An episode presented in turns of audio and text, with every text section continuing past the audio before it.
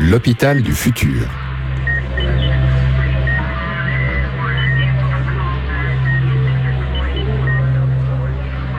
Un podcast produit par l'association Audiolab et Calypsessa, experte en health data. Bonjour à tous et bienvenue dans l'hôpital du futur, le podcast qui raconte comment l'hôpital de demain se construit aujourd'hui même, que ce soit en Suisse, en France ou dans le reste de la francophonie.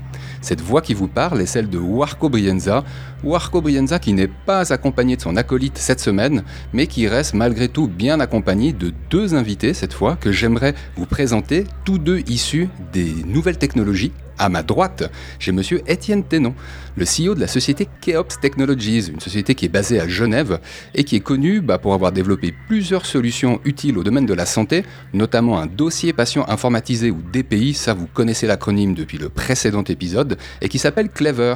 Il y a également une solution qui a retenu mon attention qui s'appelle KLS, une solution qui permet de géolocaliser en temps réel du matériel utile au personnel soignant et le patient également. Je commence par vous saluer, Étienne. Bonjour Marco, merci pour l'invitation. Avec grand plaisir. Et à ma gauche, je retrouve monsieur Mathieu Lorenzato, hein, le Chief Operating Officer de la société Calypse, qui elle est basée à Martigny et qui a également édité des solutions pour le domaine de la santé.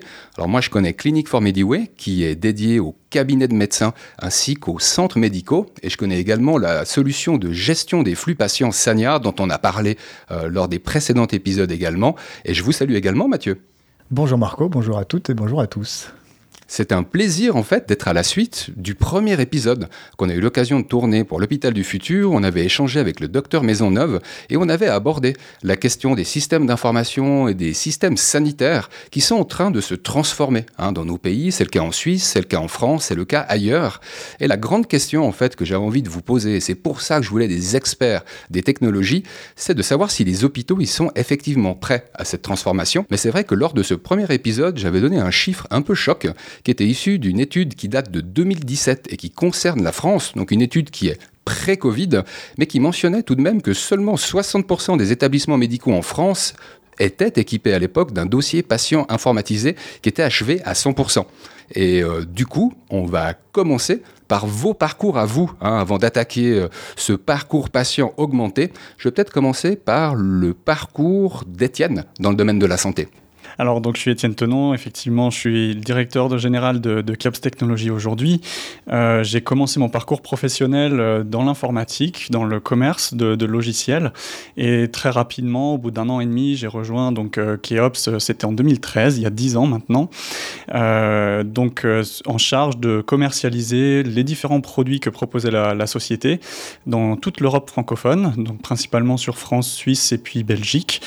Donc, avec le dossier patient euh, Clever, euh, mais également d'autres solutions comme KLS, qui est euh, un outil de, géolocalisation de patients dans le but d'optimiser les, flux des patients dans des parcours de chirurgie ambulatoire principalement, euh, mais également euh, le logiciel Plus, qui est un, un, une solution pour les cabinets médicaux, également une solution qui s'appelle JustLink, qui est un portail patient, donc là plutôt une application dédiée aux patients pour leur permettre de, faire leur prise en charge administrative et leur suivi médical via une application. Et euh, encore un autre produit qui s'appelle IMEDS, qui est plutôt orienté pour les laboratoires. Donc serveur de prescription et euh, serveur de résultats.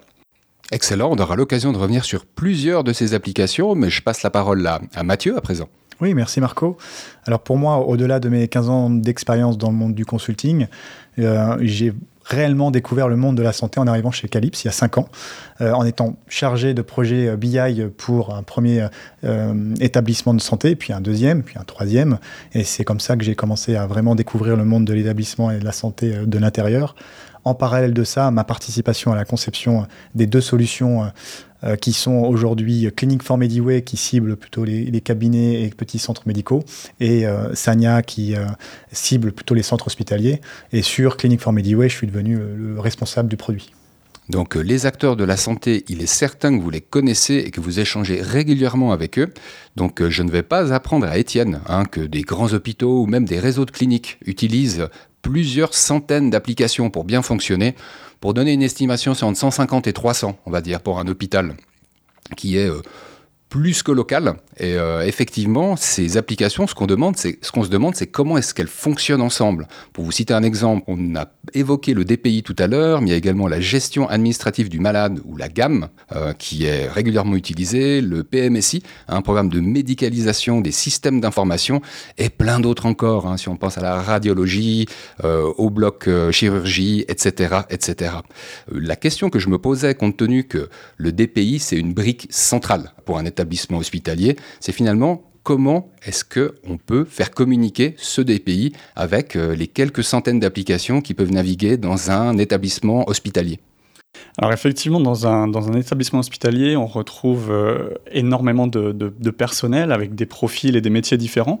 Euh, on parle beaucoup des, médecins, des soignants, mais il y a aussi tout le, personnel administratif euh, sur la gestion de stock, le nettoyage, le brancardage, etc. Donc d'autant plus que dans, dans, le domaine médical, on va avoir des, spécialités totalement différentes sur de la médecine interne, sur de, de la chirurgie, de la radiologie, de l'oncologie, etc.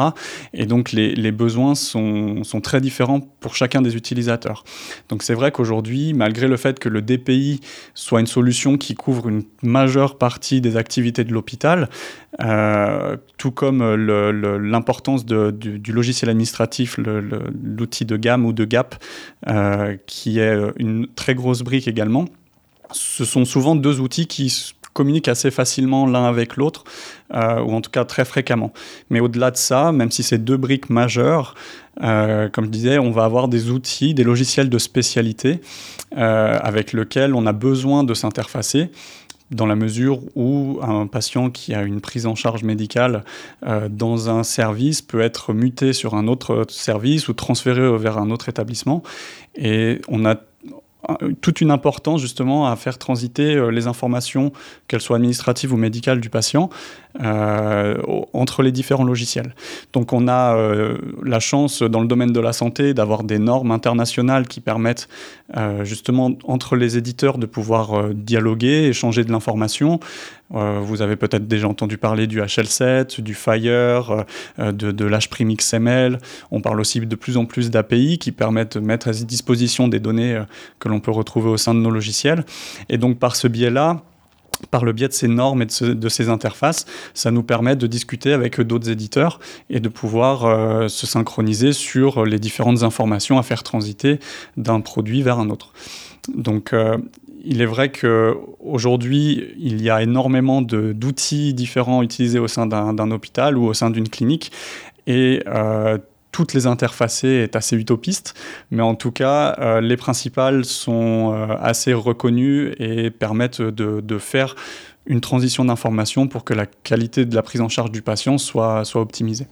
Moi, ce que je retiens, c'est que finalement, il peut y avoir même plus de 100 applications utilisées euh, régulièrement au sein d'un centre hospitalier. Il n'en est pas moins que la gestion administrative du patient ou du malade, d'une part, ça c'est peut-être la partie plus hôtelière, et d'autre part, en fait, tous les traitements qu'on va promulguer à un patient et qui sont, on va dire, enregistrés dans un DPI, à mes yeux, ça constitue un petit peu le ventricule gauche et le ventricule droite d'un organisme comme un centre hospitalier. Et il faut effectivement des connexions euh, bah, au reste, à tout le reste. J'ai entendu de centres hospitaliers universitaires hein, cette réflexion sur les briques fondamentales. En fait, ils en ajoutent une troisième avec les deux que je viens de mentionner. C'est la brique sur la gestion des flux. Et là, je voulais revenir en fait à, vous, euh, Mathieu, hein, et sur le parcours patient qui grâce à toutes ces applications, à ces connexions, hein, qu'elles viennent de HL7, d'API, etc., on arrive à obtenir des datas qui permettent de prendre, euh, aux yeux du personnel soignant, de meilleures décisions, ou peut-être plus rapidement. Et la question que je me posais, c'est qu'est-ce que la data peut apporter concrètement à la prise de décision? Pour répondre à cette question, il faut d'abord distinguer les deux types de parcours patients dont on a l'habitude d'avoir au quotidien. Le premier, c'est au sens sociétal et social du terme, où là, le parcours patient et le personnel soignant sont plutôt les acteurs de la santé publique ou privée, euh, comme des médecins généralistes, des pharmaciens, des spécialistes, soins à domicile, etc. du parcours patient au sens intra-hospitalier, où là, le personnel soignant seront les employés d'un établissement hospitalier, donc les médecins de service, les infirmières, les techniciens, etc. Et donc, dans cet effet, dans ce deuxième cas, c'est là où on va se concentrer, parce que c'est plus dans notre portée en tant qu'entreprise, dans, dans, le, dans, le, secteur de la, de la donnée et euh, dans le secteur de la santé. Est-ce que vous auriez des exemples concrets où, au sein d'un centre médical ou d'un établissement hospitalier, la data peut effectivement accélérer ce processus décisionnel? Je sais qu'il y a pas mal de monde. Hein. On parle de personnel soignant, on, imagine souvent un médecin, une infirmière autour d'un patient. Non, c'est des processus qui englobent plus que ces deux personnes-là. Ah oui, absolument. C'est des processus qui englobent la totalité d'une équipe médicale, que ce soit euh, de l'assistante de direction, de la personne à la réception, de l'infirmière, de, de l'aide-soignant, etc. Et là, l'exemple concret qui me vient en tête, c'est le suivi du patient dans un service chirurgical. Là, on a ne serait-ce que six étapes cruciales.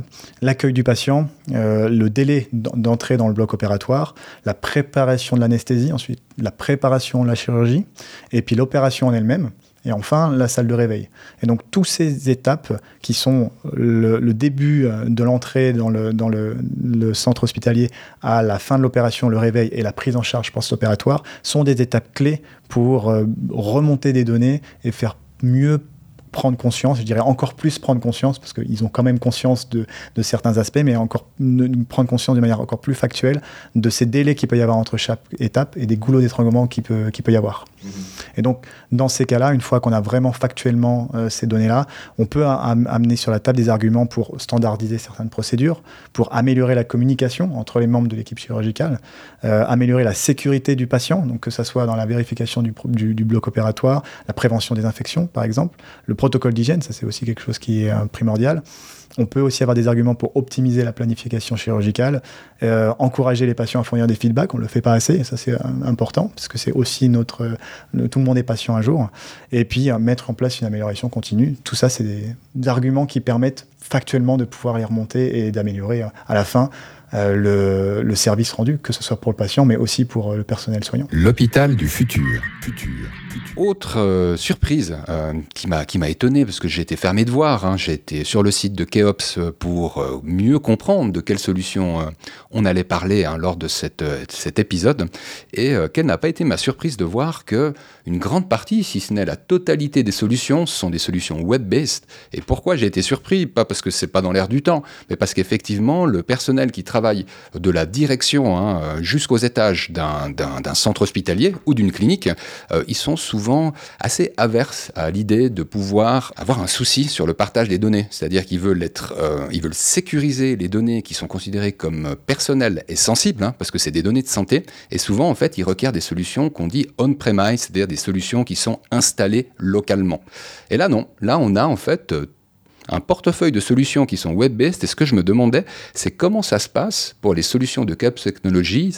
Est-ce qu'il y a en fait une part significative des clients, donc des cliniques ou des hôpitaux, qui finalement retiennent ces solutions web-based malgré le risque euh, de sécurité ou plutôt la perception de risque? C'est plus de la perception de risque, effectivement, mm. parce qu'on peut, je vais, je vais peut-être en parler un peu, mais euh, le fait d'être cloud ne veut pas dire que c'est un, que c'est un risque. Il y a différents niveaux de sécurité qu'on peut, qu'on peut mettre en place. Mais euh, pour revenir ce que vous, sur ce que vous disiez, euh, les solutions web font partie de l'ADN de, de, nos produits. C'est-à-dire que dès le début de, de, la création des produits, on a pris le pli de, d'utiliser de mettre en place des solutions uniquement web, puisqu'il y a quand même euh, quelques années de ça que les, que les produits existent. Et euh, il y, y, a encore 10, 10, 15, 20 ans, les, le web était euh, en train d'être mis en place et d'être d'être comment dire? Il allait devenir la référence ça allait devenir on mmh. savait que c'était le produit d'avenir contrairement aux solutions de premise qui euh, avaient une certaine robustesse mais on, on, pensait qu'à l'avenir c'était des solutions qui allaient décliner donc on a fait ce choix dès le début et puis aujourd'hui, malgré le fait que ce soit du web, euh, on va sécuriser tout, le niveau euh, de l'infrastructure, notamment euh, auprès des serveurs, auprès des hébergeurs. Et puis, par rapport aux solutions que l'on propose, on laisse le choix au client de, choisir le lieu de l'hébergement. Donc, soit ça peut être euh, proposé par Keops, on travaille avec un partenaire qui est ici basé à Lausanne d'ailleurs, sur lequel on a une certitude sur la localisation des données en Suisse, sur les normes qui sont passées au niveau ISO par rapport à la sécurité de l'information l'hébergement de ce type de données médicales. Euh, donc, on peut proposer une solution en mode SaaS, donc euh, effectivement hébergée par nos soins, mais certains clients ont fait le choix de, mettre en place leur propre infrastructure au sein de leur établissement, voire même au sein de leur prestataire, si jamais ils avaient déjà un partenaire avec qui, euh, où ils hébergeaient certains de leurs serveurs. donc le choix de l'hébergement est dans la main du client. Après, donc, on a ces trois options qui sont, qui sont possibles. Et on va dire il y a un certain équilibre euh, sur ce choix-là, avec une répartition assez homogène des, des, établissements qui ont fait le choix de, de nous faire confiance sur l'hébergement de, des serveurs, d'autres qui hébergent au sein de leur établissement ou au sein d'un autre hébergeur euh, en Suisse. Voyons ce qu'on peut faire à présent avec euh, toutes ces données traquer du matériel qui coûte cher et qui des fois se perd hein, dans les couloirs d'un hôpital, traquer finalement le patient, hein, voir où est-ce qu'il en est. Parfois, on peut même avoir quelques mesures sur comment est-ce qu'il est et pas seulement où, hein, avec certaines solutions de tracking euh, actuellement disponibles. Euh, moi, ce que je me demandais, compte tenu de vos expériences à vous et de vos contextes, hein, vous êtes euh, actif dans le domaine de, la santé.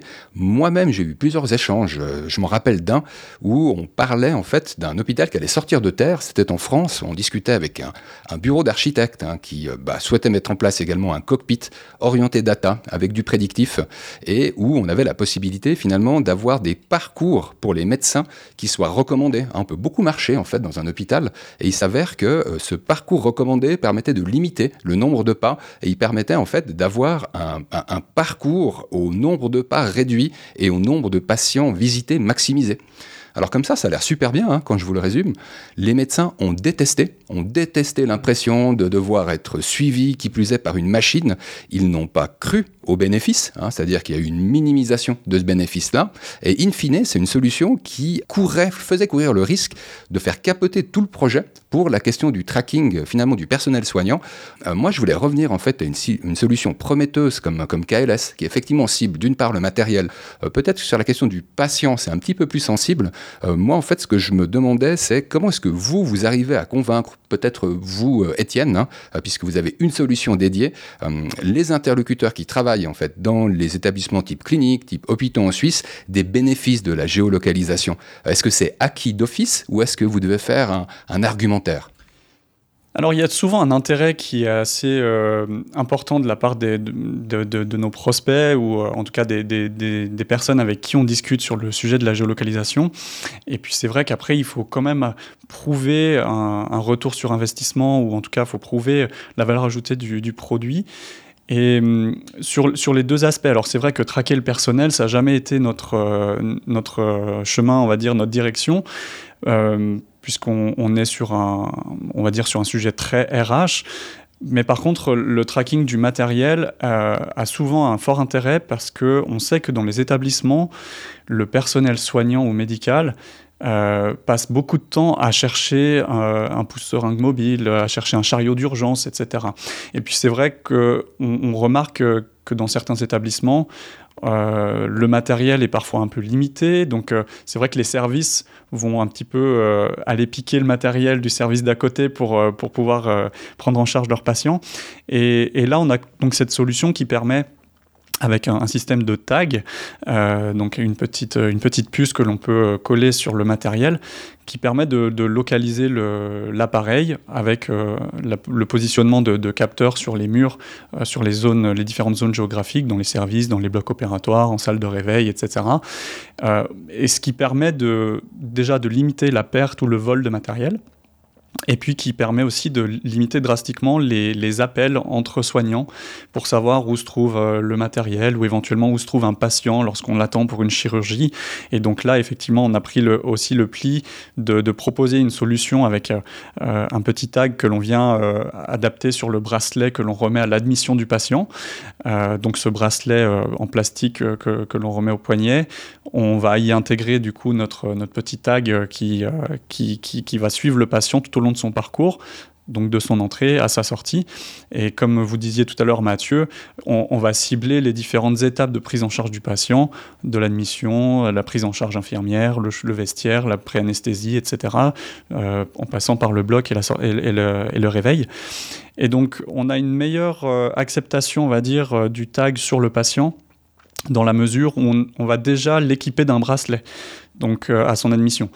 Là, on va l'équiper en plus d'un bracelet avec ce tag. Et en expliquant aux patients, la communication est importante, en expliquant aux patients l'intérêt euh, de ce tag, il n'est pas là que pour traquer le patient, il est là aussi pour le sécuriser parce que au niveau de l'identito-vigilance, on va avoir aussi euh, euh, des données aux différentes étapes de son parcours qui nous permettent de valider le fait que c'est bien le bon patient, qui vient pour tel type de chirurgie, etc. Et donc derrière, c'est un, outil qui nous permet d'analyser aussi les flux euh, pour pouvoir euh, ensuite les optimiser. C'est le but de KLS, c'est de pouvoir optimiser les flux et c'est d'autant plus euh, important et, nécessaire sur de la chirurgie ambulatoire où on va être sur des temps de chirurgie relativement courts ou en tout cas on essaye de réduire ces parcours ambulatoires dans le but d'optimiser les, les, les roulements sur les fauteuils de prise en charge ambulatoire. Est-ce que le lit est également considéré comme un matériel à, suivre?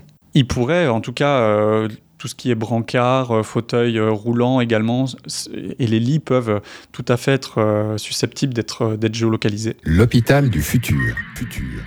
On a déjà pas mal parlé de parcours patient et de bloc opératoire, hein, et de suivi, d'optimisation des opérations au sein de ce, bloc opératoire. On va continuer d'en parler, et c'est plutôt vous qui allez en parler, et qui plus est ensemble, si je ne m'abuse. Hein, parce que le 28 septembre 2023, on aura l'occasion de vous retrouver cette fois en chair et en os, et ce sera à Lausanne hein, pour la nouvelle édition de l'événement Medicalytics. Et je suis honoré que l'association Audiolab fasse partie des, partenaires. C'est d'ailleurs dans ce cadre également que s'inscrit ce podcast. Et moi, ce que je me demandais, vu qu'on est à quelques mois encore de, de euh, édition 2023, si vous pouviez nous teaser un petit peu euh, le sujet tel que vous l'imaginiez euh, à fin septembre. Alors, pour, euh, voilà, pour, pour essayer d'attirer du monde euh, à venir nous rencontrer, alors, euh, ne serait-ce qu'on soit très beau physiquement, je plaisante. Ça vaut déjà le déplacement.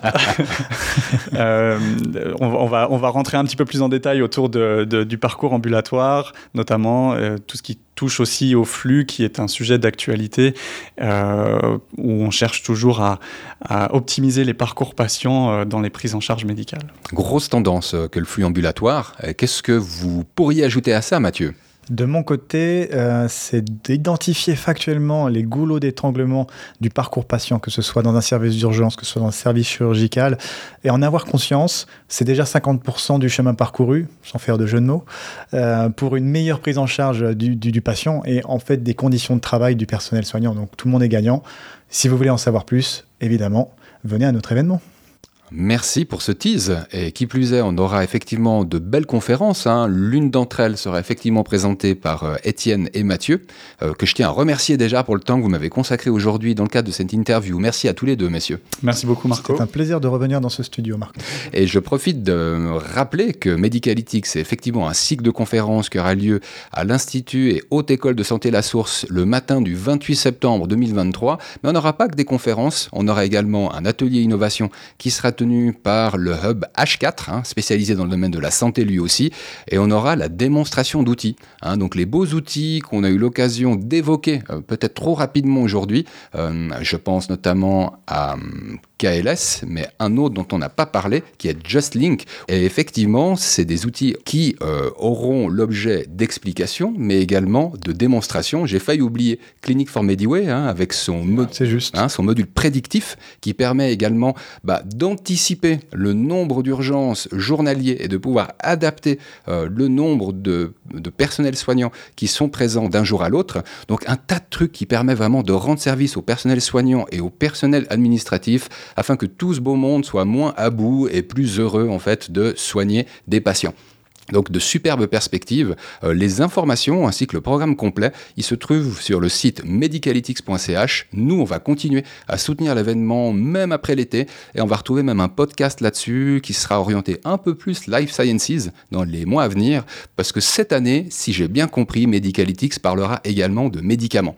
Donc moi déjà, je vous remercie encore une fois pour la présence d'aujourd'hui et je me réjouis de vous entendre fin septembre. Merci beaucoup pour votre accueil et au plaisir de vous revoir euh, le 28 septembre. Effectivement, plaisir partagé, Marco. Allez, bonne écoute et prenez soin de vous. L'hôpital du futur.